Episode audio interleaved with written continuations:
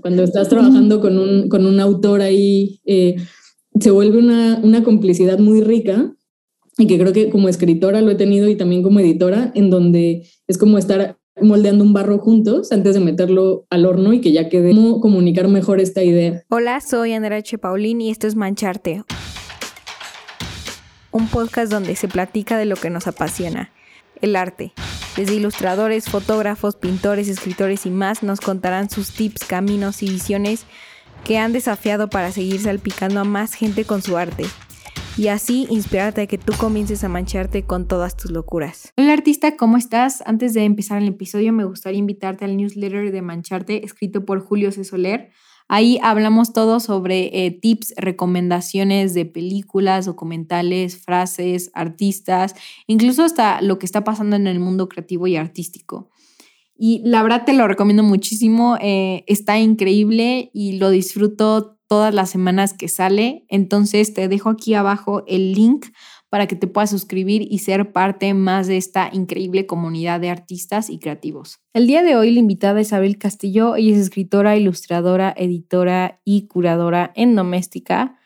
Ella nos cuenta en este episodio sobre consejos que nos pueda ayudar para lidiar más con la frustración y más como artistas es normal que a alguien en el mundo no le guste tu trabajo es normal, es normal a veces ser rechazado. Entonces, ¿cómo hacer que duela menos este rechazo? También hablamos sobre qué implica ser editor o editora y el cómo vivir de tu arte económicamente al final es una sinergia de muchos factores, además de crear. Entonces, el día de hoy te invito y por favor disfruta de esta plática. Hola Abril, ¿cómo estás? Es un gusto que estés el día de hoy aquí con nosotros en Mancharte. Hola, muchas gracias por invitarme, un gusto estar aquí. Eh, me gustaría saber cómo, em, cómo es que tú iniciaste en, tu camino de la escritura y también este, si siempre el arte te llamó, el arte en todas las técnicas, en todas las formas, y o, hubo un momento donde marcó, digamos, tu vida y empezaste a estar mucho más apegada a él? Em, pues yo diría que quizá desde niña sí me gustaba mucho, pues no sé, dibujar. Bueno, yo creo que quizá todos los niños eh, somos así y luego ya te vas derivando otras cosas, pero yo creo que la creatividad es algo pues que todos los seres humanos tenemos y que se aplica a distintas cosas, solo que quizá a veces esa palabra está más vinculada a carreras como de diseño o de arte, pero digamos que la creatividad en sí pues está como en, en todo.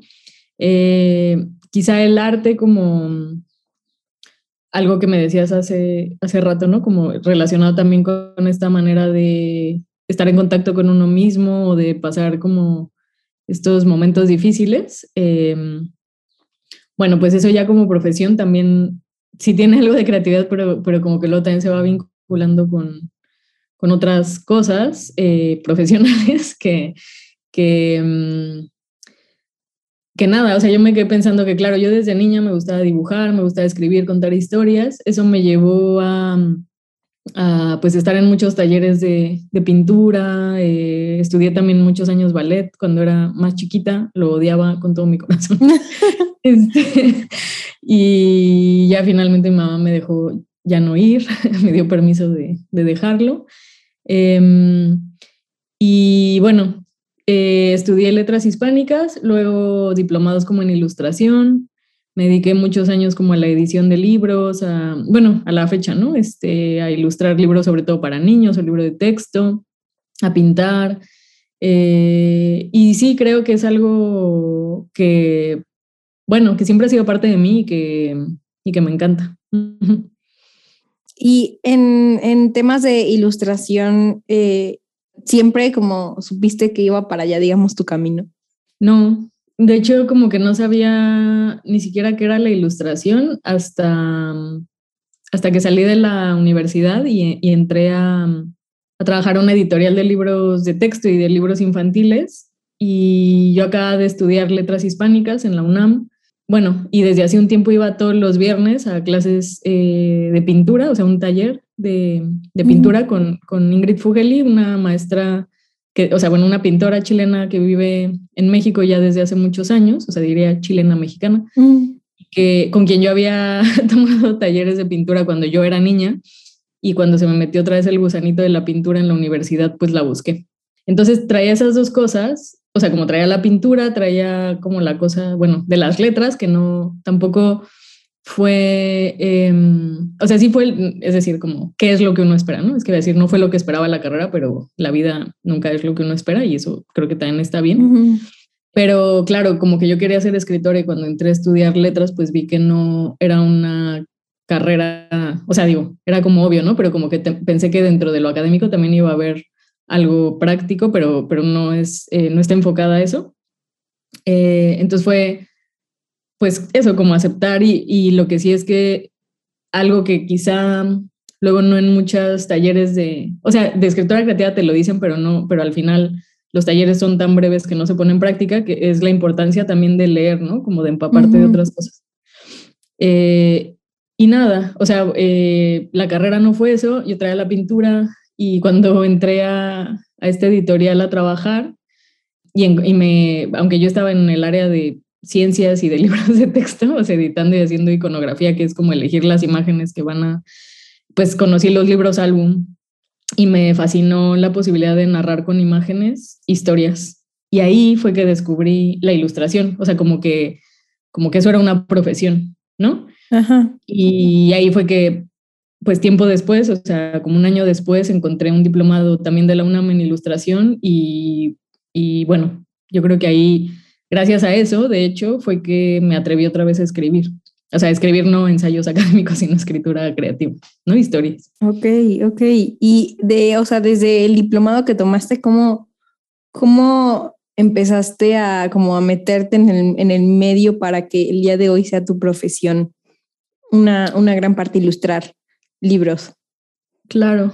Em, yo encuentro, o sea, digo, cada quien eh, tiene como su, su, historia, ¿no? Y su experiencia y sus maneras de, pero yo encuentro y, y, desde ese diplomado que tomé que esos, o sea, cuando, es decir, el espacio escolar para mí siempre ha sido muy enriquecedor, no solo por esta cosa institucional de quien te enseña, sino por las redes de personas que conoces. Eh, a veces esa, esa como amistad, llamémosla de algún modo, o sea, que que es una amistad que trasciende también hacia lo profesional y hacia, ¿no?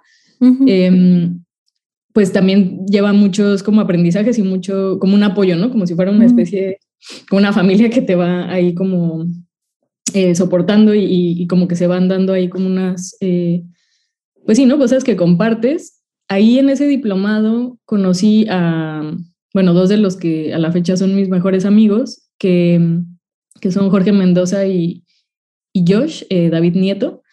Y con, bueno, ellos y con otros amigos más hicimos un proyecto de, de gestión cultural que se llamó El Ilustradero y que, que también para mí eso fue como un cambio de, de, rumbo en mi vida muy enriquecedor porque conocí la gestión cultural y, y también lo que era no nada más hacer como un camino para ti, sino como, como trazar de cierta manera como caminos para todos, ¿no? O sea, como... Y bueno, ese grupo estuvo, o sea, estuvimos haciendo cosas durante como unos 12, 13 años, eh, hicimos un montón de proyectos.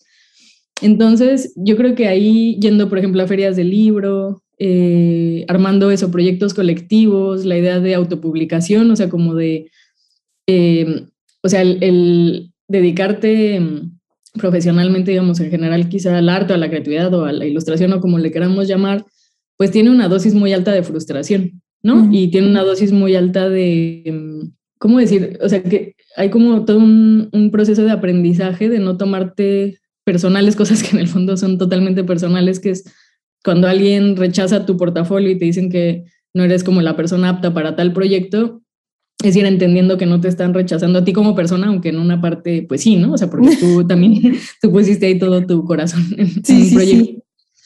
Pero, pero claro, no es como ir haciendo esta, esta capa, ¿no? De piel más, más gruesa y decir, este, o sea, como irte convenciendo em, o irte preguntando constantemente por qué hago esto y por qué lo sigo haciendo.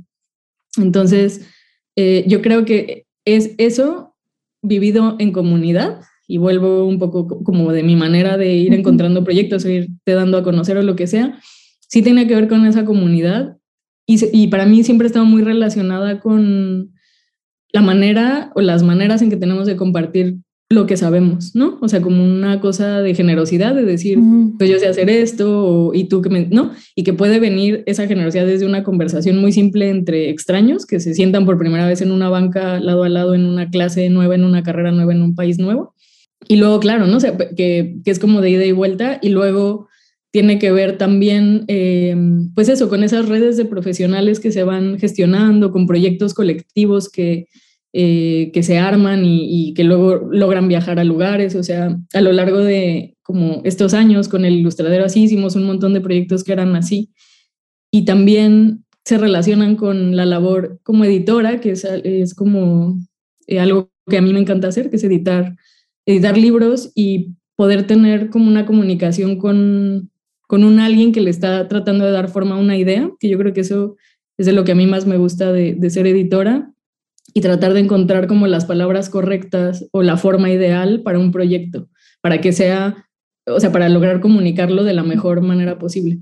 Entonces, cuando se van engarzando todas esas cosas juntas, o sea, el dibujo, la escritura, la comunicación, em, la gente, o sea, las personas, la amistad, o sea, para mí como que ahí todo eso junto hace ese camino a partir del cual no es tanto como darte a conocer o vivir de algo o no, porque lo de vivir de algo es muy, pues, intangible, ¿no? Eh, hay maneras de hacer dinero eh, con ciertos proyectos que se acercan a, a, tu profesión como artista, pero no todo, a veces esa manera de, de ganarte la vida, digamos, está únicamente basada en hacer una obra de arte, por decirlo de alguna manera, ¿no? Sino, eh, como estudiar, enseñar, eh, o sea, he tenido como un montón de proyectos que van ahí malabareando, a veces cobras por unos, a veces otros los haces porque quieres que existan, a veces pagas por hacer unos, y en todo eso pues se va moviendo la pelota. Wow, creo que tiene, o sea, sí tiene mucho sentido y creo que más si, pues sí, o sea, hay veces que vas a tener incluso hasta poner un poco de creatividad si quieres vivir de eso, ¿no? Exactamente. y ahí es un tipo de creatividad que no es artística, sino es como es como eh, más financiera este, y ajá, este, sí, sí, sí. de logística y de Ándale. 100%. Este, y ahorita que mencionaste sobre eh, los temas de, de frustración, que es una dosis alta de frustración, este, nos puedes eh, tanto dar un consejo como una experiencia de, de lo que has aprendido y, y, el por qué acabas de decir justo eso, ¿no? Como de no te tomes personal, em, aunque en el fondo como que puede ser horrible porque le pusiste de que toda tu persona en el portafolio. Sí, bueno, porque, o sea, no tengo respuestas, pero sí puedo, o sea, yo diría que cada experiencia es distinta y que no, no es algo que se quite tampoco, creo. O sea, quien diga que ya no siente feo cuando, ¿no? Este, bueno, no sé, yo nunca he dejado de sentir feo, pero sí yo creo que incluso ayuda a veces que te digan que no, más que si te dicen que sí. Porque imagínate tú, ¿no? Como en un primer momento dices, ya quiero ser ilustradora o quiero escribir algo. Y lo escribes así de una eh, y va pasando como todas las puertas y nunca nadie te dice nada porque todo está bien y entonces vas avanzando. Entonces como yo creo que hay mucho más aprendizaje a veces como en los errores y en el no. Yo creo que también por eso en el siglo XXI somos como una generación quizá, o bueno, el arte es como un arte que está muy como con los hilos a la vista, ¿no? Que es algo que a mí también me interesa mucho, como estas obras de arte en donde tú estás viendo, o sea, donde la obra también es el proceso. Entonces, entender esos procesos y entender que no son perfectos ayuda mucho como a aprender. Y eso no implica que ya eso te haga feliz, o sea, porque yo creo que es más como un o sea, dedicarte al arte yo creo que es un estar entrando constantemente en crisis. O sea, no, no se trata como de encontrar una respuesta, sino de encontrar la siguiente pregunta que te va a tener, pues eso, como moviéndote y buscando, porque yo creo que en esa búsqueda es donde se va realmente produciendo eh, obras que, que sinceramente le están hablando como a otros, tanto como a ti te están resonando, ¿no? O sea, es como algo que, eh, que creo que escuché una vez decir a, la escritora Ariana Harwitz, que decía, que, o sea, que alguien en un taller justo le preguntaba, oye, ¿cómo haces para que te publiquen una novela o algo así? Le preguntó, le decía, bueno, más, que eso, yo diría, ¿cómo logras hacer una obra que te queme, que te queme tanto que digas, esto es como una bomba y que cuando, o sea, que sabes que, que hay tanto puesto ahí, que sabes que es una cosa potente y que más allá de esta otra parte es que se usa a nivel artístico y claro, y está esta otra parte más de, bueno, ya, pero en serio, ¿cómo, cómo vivo de esto, no? O cómo hago que me publiquen, o cómo un editorial va a leer mi, mi manuscrito entre los 8000 que reciben al año, lo que sea, ¿no? Entonces, em, para mí, no solo como en, el arte, digamos, o en, esta, en este trabajo, sino en general en la vida, es de qué manera no tomarnos personales las cosas, tiene que ver con entender que cada quien, o sea, que tanto cada cabeza es un mundo, como que cada quien trae unas necesidades, unos deseos y, como un propio camino. Entonces, si de pronto yo, eh, eso, yo, yo quiero como conectar con una cosa que me está diciendo esto no conecta, pues ¿por qué insistir? O sea, y no tiene que ver con que yo no funcione, sino que tal vez ese match no funciona entre sí. Y es lo mismo cuando a veces, no sé, te peleas con alguien en el metro porque vas como tú con prisa y la otra persona distraída y te pisan y tú dices, ah, a ver, y, entonces te enganchas ahí con algo que en realidad no tiene que ver contigo, sino con dos energías que van a lugares distintos en ese momento y que no están. Em, entonces, a, veces es, o sea, como, o sea, no digo que no me frustre, pero lo que me ayuda a seguirlo haciendo es preguntarme eh, por qué quiero hacer esto o quiero seguir haciendo esto cuando la respuesta es no, o sea, si después de hacer como unas ilustraciones que no me gustaron, que a nadie le gustaron, que no, tal, digo, quiero seguir haciendo esto y a veces, y a veces no quiero. Entonces me paso un tiempo solo escribiendo, me paso un tiempo cocinando o me paso un tiempo haciendo otra cosa para no forzar ahí algo que en el fondo igual me está como desgarrando, pero sin, eso sí es como para mí importante pensar que no es que nadie como persona no funcione para algo, son solo como momentos y matches que se hacen o no. Eh, ya, igual uno pasa por momentos de depresión, decir, ah, ya nunca quiero volver a ilustrar así, luego de pronto un día mm, lo vuelves a hacer. ¿Quién sabe por qué? creo que, bueno, creo que todo artista igual ha pasado por, ya no quiero hacer arte y lo deja y mágicamente es como de, se me ocurrió una idea, la tengo que hacer. sí, sí, sí, exacto. Un día despiertas y dices, tengo que hacer tal cosa y ya ves la manera en que, ¿no? ¿Y cómo, cómo haces justo este balance entre, o sea, porque creo que, que igual para ser artista se necesita mucha persistencia y determinación, ¿no? O sea, bueno, en, realidad eso creo que es en todo, ¿no? Pero justo cómo le haces, eh, más cuando acabas de mencionar que hay veces en donde te preguntas, ¿aún quiero seguir haciendo estas ilustraciones? O sea, ¿cómo, cómo saber cuándo es un muy, muy buen momento no, no, no para rendirte porque aún así vas a seguir haciendo otras cosas, sino como para, entonces esta idea no es, o sea, no la tengo que hacer yo, ¿sabes? O sea, ¿cómo, ah, es, esta diferencia?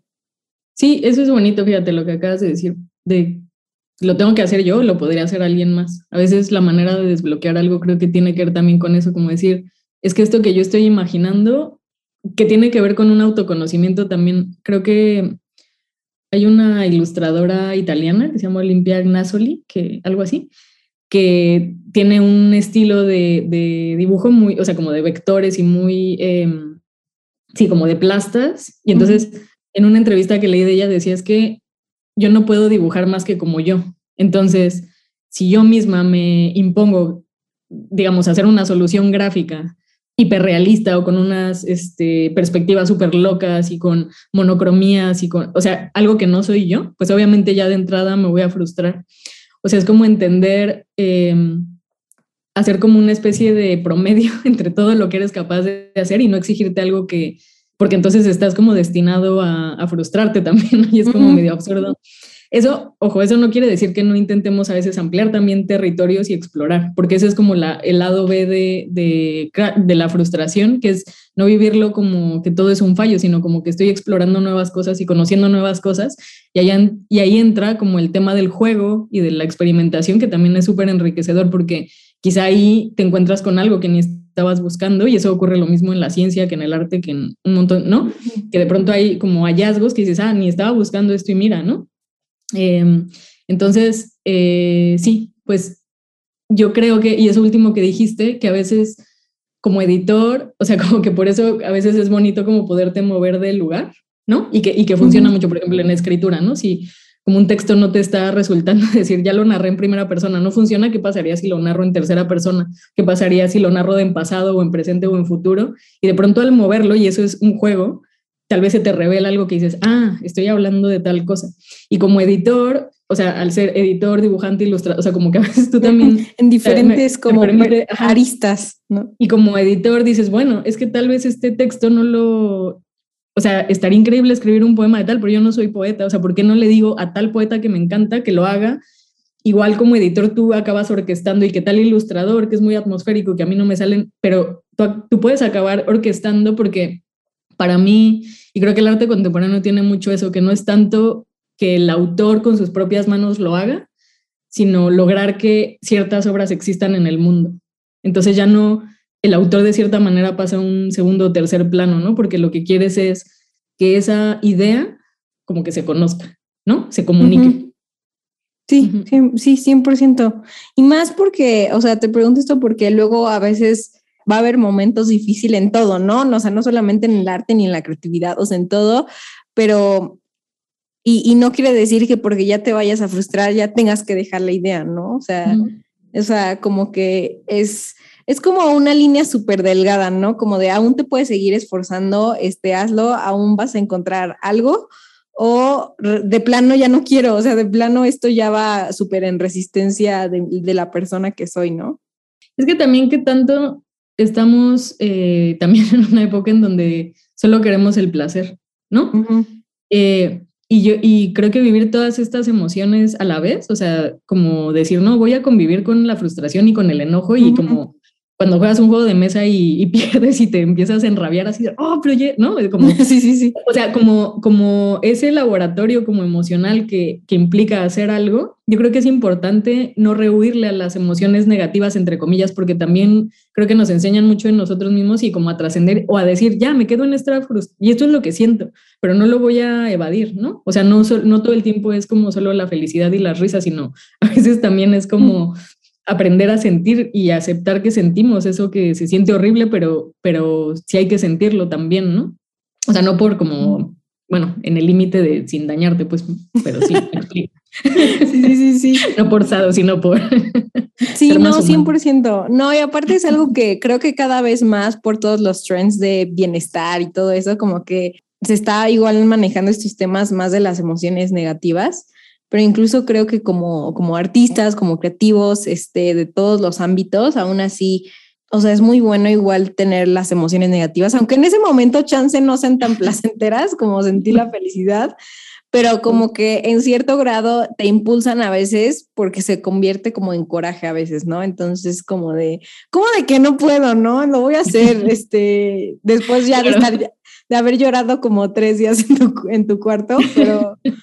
Pero sí, 100%, creo que, creo que sí es necesario y más porque al final es como parte de la experiencia humana, ¿no? O sea, es lo que te decía antes de, empezar la, entrevista, o sea, en, mi opinión creo que, pues, o sea, si, si quieres como incluso vivir la vida como más sublime y, más como artística, pues sí tienes que permitir que, que literalmente toda la experiencia humana deje entrar así sin, sin poner resistencia, ¿no? De, estoy, me estoy sintiendo horrible, entonces como me estoy sintiendo horrible, me voy a sentir todavía peor porque me estoy sintiendo horrible, ya sabes.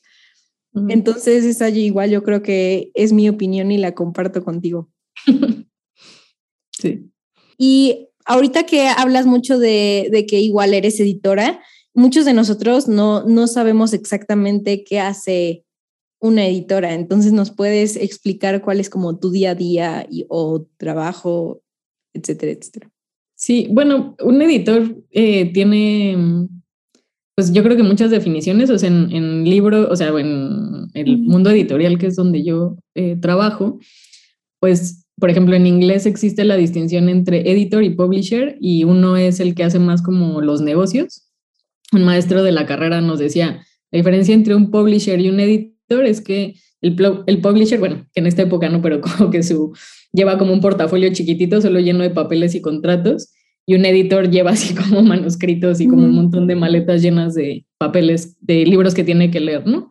Entonces, como un proceso editorial, pues va eso como desde encontrar un, ¿no? Eh, pues artistas, escritores que eh, definir colecciones de libros por temática, eh, por época, por género, si son cuentos, si es tal, comprar derechos o vender derechos, eh, y luego está toda esta parte de, pues de la escritura y de la comunicación, cómo hacer un, un, libro comunicable desde la concepción de la idea, pasando por todo el trabajo en medio hasta que eh, se, se, convierte eso como en un objeto, en un libro, en un producto que luego llega a otros lectores. Entonces todo eso que está ahí en medio es más o menos como mi día a día, podría decir. Bueno, y luego más el diseño, la, o sea, digo eso muy a grandes rasgos, ¿no? ¿Y qué es lo que más te gusta de, o sea, de todo ese proceso? ¿Qué es lo que más disfrutas? Pues yo creo que mm, me gusta mucho la edición, o sea, digamos, la parte de la edición que tendría que ver con la edición entendida como la coordinación y, el ordenamiento como de las ideas para, ¿no? Para hacer ahí como un discurso sólido, que tiene que ver con la corrección de estilo y que tiene que ver, desde mi punto de vista, a veces con armar rompecabezas, con no sé si has hecho alguna vez eh, collage o algo así, pero como que para mí se relaciona a veces mucho decir, o sea, hay, algo que claro que tiene que ver con ciertas herramientas muy concretas que pues estamos trabajando con la lengua, ¿no? Entonces, y en la lengua pues se, se trabaja desde las jerarquías como de cómo ordenas una idea, cuál es un recorrido y depende del texto, ¿no? O sea, como que un texto académico no tendrías por qué romper, como en la poesía a lo mejor lo que quieres es como romper y desdoblar el, las palabras y el significado de las cosas. Entonces tienes que entender eso, tienes que entender quién es tu lector, pero yo disfruto mucho, eh, como en los collages de pronto, eh, en, en, obras que sean más literarias, más artísticas, como ir jugando también a qué quería decir el, el, el, el escritor y cuál es la o sea, cuál es la mejor forma posible, porque claro, en el arte es como forma y fondo son lo mismo, ¿no? Como que, entonces es ir encontrando, o sea, como esas claves para decir, o sea, para que esa cosa de pronto es como, ¿no? Ser como un match y como... Entonces tiene que ver con la gramática, tiene que ver con la redacción y como ir jugando con las palabras o con el orden de los párrafos o con el orden de las partes de la historia o con la voz o con el personaje, o sea, todo eso me, me encanta, me encanta y, siento que un editor es esa persona para la que los textos todavía son materia viva, ¿no? O sea, cuando uno ve un libro publicado parece que eso ya está escrito en piedra y, ya es así, ¿no?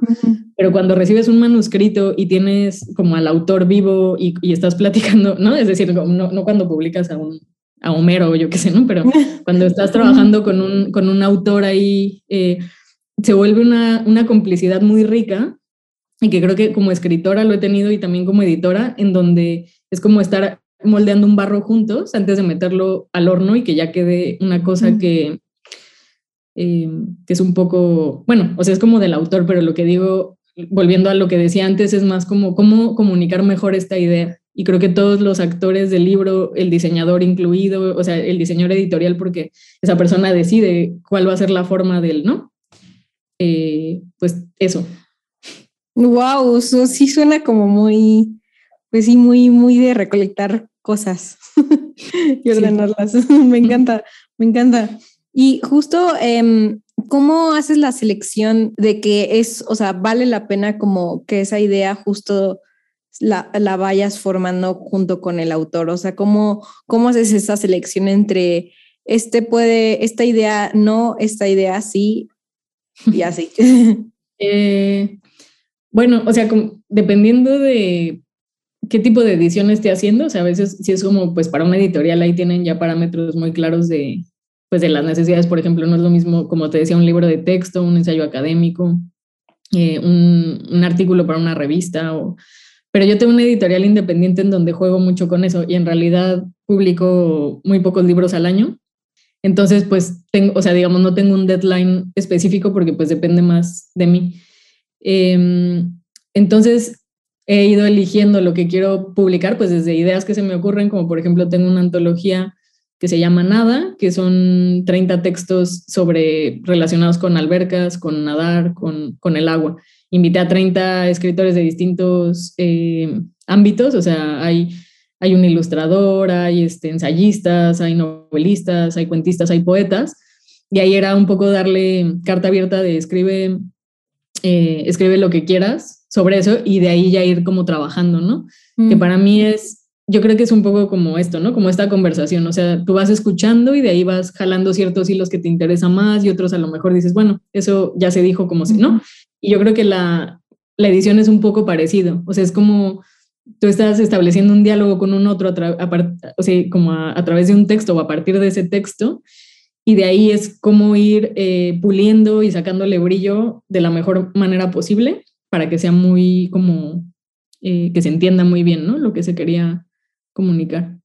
Y puedo partir eso, puedo partir de un tema, invitar a alguien a escribir, o tengo un par de amigas escritoras que, que están, o sea, que sus novelas ya llevamos varios años trabajándolas ahí poco a poco, eh, pues nos juntamos, hablamos mucho, me mandan, luego hay como pausas de meses en lo que una u otra trabaja y, se va haciendo ahí como, se va creando, ¿no? Como esa, esa obra literaria.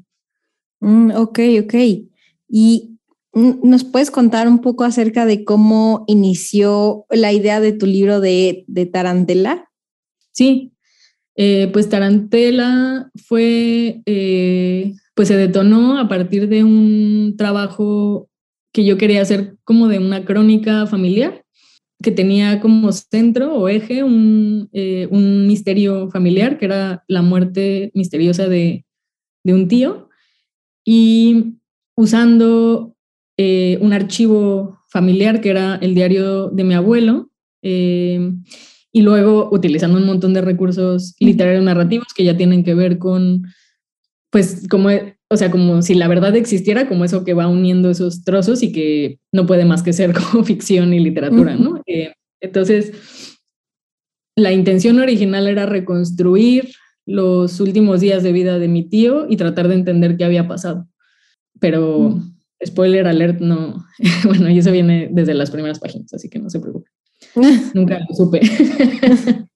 bueno, pero está muy interesante que lo hayas como pasado a, a algo como de ciencia ficción. Bueno, como un poco de... no, pues es como, es una novela, digamos. Ajá. Sí, sí, sí, o sea, algo que al final como que siento que el, no, no más allá de ciencia ficción, pero tú le diste como tu, tu giro, vaya. ¿Y nos puedes contar un poco, o bueno, tu opinión acerca del poder de las palabras? ¿Del poder de las palabras? Sí, tu, mm. tu opinión, ¿cuál crees que sea como su superpoder? Em, pues que pueden volver, em, no sé, de cierta manera tangible algo que es abstracto. no sé, no sé bien cómo contestar. Ok, ok. Y, y, tienes un poco de, no sé si has pensado por el poder, pero de la ilustración. La ilustración. Eh, pues es que es lo mismo, o sea, creo que ambos, o sea, tanto la palabra como las imágenes permiten comunicar algo que está solo en la imaginación y que al conectar con la tierra ya se vuelve como real, ¿no? O sea, donde más pueden identificarse con eso y de ahí se, se van desprendiendo y naciendo nuevos significados, porque los lectores también producen significados al estar en contacto con uno. Súper. Y este, ¿nos puedes contar ahora qué te inspira para todo lo que, para todo lo que haces?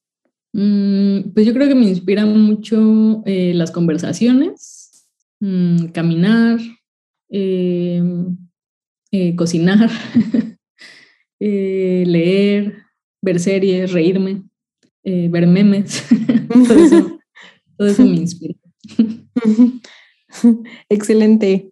Creo que es muy chistoso luego o sea, me, me encanta preguntar esto de qué te inspira porque como que muchos tienen tanto su forma muy peculiar o a veces es como de me inspira todo y es como, no sé, me, me da muchísima intriga, o sea, como que creo que esa, esa pregunta eh, habla un poco más acerca de la personalidad de, de, de cada artista que está aquí.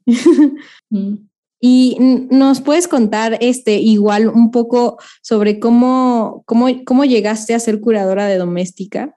Eh, pues llevaba, como te contaba, pues muchos años haciendo curaduría como para la ilustración y gestión de proyectos. Y pues eso, o sea, también había trabajado en distintos lugares eh, haciendo programación de talleres y de y de eventos como de profesionalización.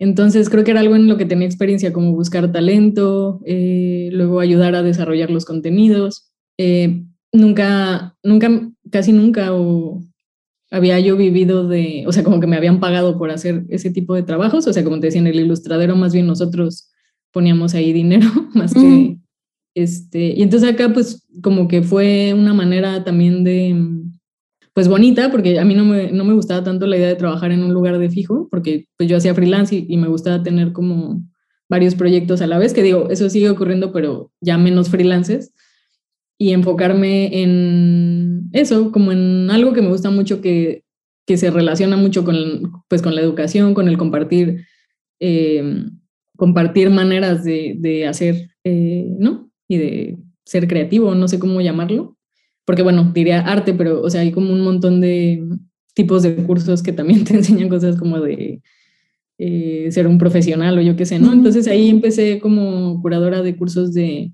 de ilustración hace como dos años y medio y luego empezamos a construir también la categoría de escritura, que ha sido como un reto y una experiencia pues muy linda trasladar también eso como a algo que normalmente no es tan común que se enseñe como si el arte o la ilustración, o sea, las artes visuales me refiero, eh, cómo enseñar escritura creativa y el reto de, claro, ¿no? Como de enseñarla sin importar el idioma, que tú puedas como aprender a distintas cosas de, eso. Y, justo em, mencionaste que fue un reto, ¿no? O sea, bueno, que ha sido un reto traer cursos ahora de escritura. Lo, dices porque al final como que, eh, bueno, no sé, eh, por favor dime si me equivoco, ¿eh? pero a veces em, muchos de los escritores que vienen pues dicen que al final cada quien tiene como su forma de escribir. Igual la ilustración, ¿no? Igual cada quien pinta de manera diferente, pero me refiero que eh, no hay, no hay, no hay, digamos, un parámetro tan definido como, como las otras artes o... No, sí, sí hay. Ok, ok. Yo creo que todas las artes tienen, o sea, tanto hay esos parámetros porque de esa manera cada generación ve cómo puede, eh, pues como romper ciertos parámetros o explorar desde otros lugares. Pero creo que creo que son, o sea, existen parámetros igual de concretos eh, en pintura, en dibujo, en escritura, ¿no? Y esos parámetros pues están puestos, pues sí, por ciertos cánones que tienen que ver con los géneros literarios, con eh, pues la tradición, con... Y que claro, hasta uno podría decir todo se reduce a, la poética de Aristóteles, eh, ¿no? O sea, que es como como las bases de lo que es como una tragedia, una comedia, o sea, como los personajes, el conflicto, el nudo, o sea, todos esos son parámetros como muy concretos que tienen todas las historias. Luego, ciertos artistas que van rompiendo como las tradiciones, justo empiezan a, hacer unas combinaciones más, eh, ¿cómo decir? O sea, no, que exista la originalidad, pero cuando, cuando viene como lo que se llama un gran genio de, ¿no? de su época, es alguien que de pronto bajo las piezas que ya existen, las combina de otra manera y ahí de pronto surge un nuevo sentido que nadie había pensado y se amplía un poco el espectro de lo que podría ser, eh, yo qué sé, ¿no? La forma, la emoción, o sea, lo que cada quien le interese ahí explorar. Ok, ok. Si no te preguntaba, pues porque ese no es tanto mi, mi expertise. No. ¿Y te gustaría hacer como eh, un curso o un taller, no sé, no, independientemente si es en doméstica o no, o sea, en, en, en general como, pero que, que, esté, digamos, como grabado y todo. Tú de, pues, aparte más porque eres una persona que sabe lo que hace, ¿no? Y creo que tienes mucha sabiduría, entonces le podrías ayudar a mucha gente. Ah, no, pues gracias.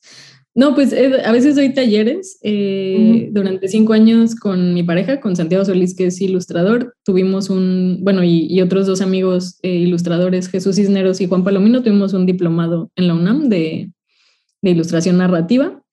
Ahorita lo pusimos en pausa, bueno, con la pandemia ya ves que todo. Y, tú, y tengo un, bueno, ahorita es un espacio imaginario o virtual que se llama Espacio Panamá, donde con Idalia Sauto damos talleres de distintas cosas, pero también eso ha estado en pausa. Pero sí es algo que disfruto mucho, em, como, como compartir y enseñar lo que es. Súper. Ok, ok, excelente. Para que los que nos están escuchando igual estén al pendiente, no sé si los das en vía online o así, pero aún así que estén al pendiente. Y no, y ahora la última pregunta es, eh, ¿nos podrías dar una recomendación de, de, lo que sea, tanto de libros, de una película, documental, música, de lo que sea? Em, ¿Qué será? Bueno, descubrí hace poco ahora estoy viviendo eh, en Barcelona por un tiempo y aquí hay una red de bibliotecas que es increíble y conseguí este libro que en México no, que se llama María Negroni, El arte del error. Y es muy bonito porque habla de un poco de lo que te contaba, ¿no? O sea, cómo distintos artistas desde distintos ámbitos hacen rupturas eh, a partir de aceptar como una visión más, eh, pues sí, como estar más abiertos como a configurar de cierta, de maneras distintas como el mundo y su arte, o sea, desde la pintura, la poesía, la narrativa, etc. Y pues es un libro que he estado leyendo y releyendo ahora antes de devolverlo. Eh, y también recomendaría, esto, no es, esto es más como una petición, pero es que ahora he visto que, que, he estado en tantas bibliotecas, pienso lo triste que es que en México lleven cerradas ya más de dos años.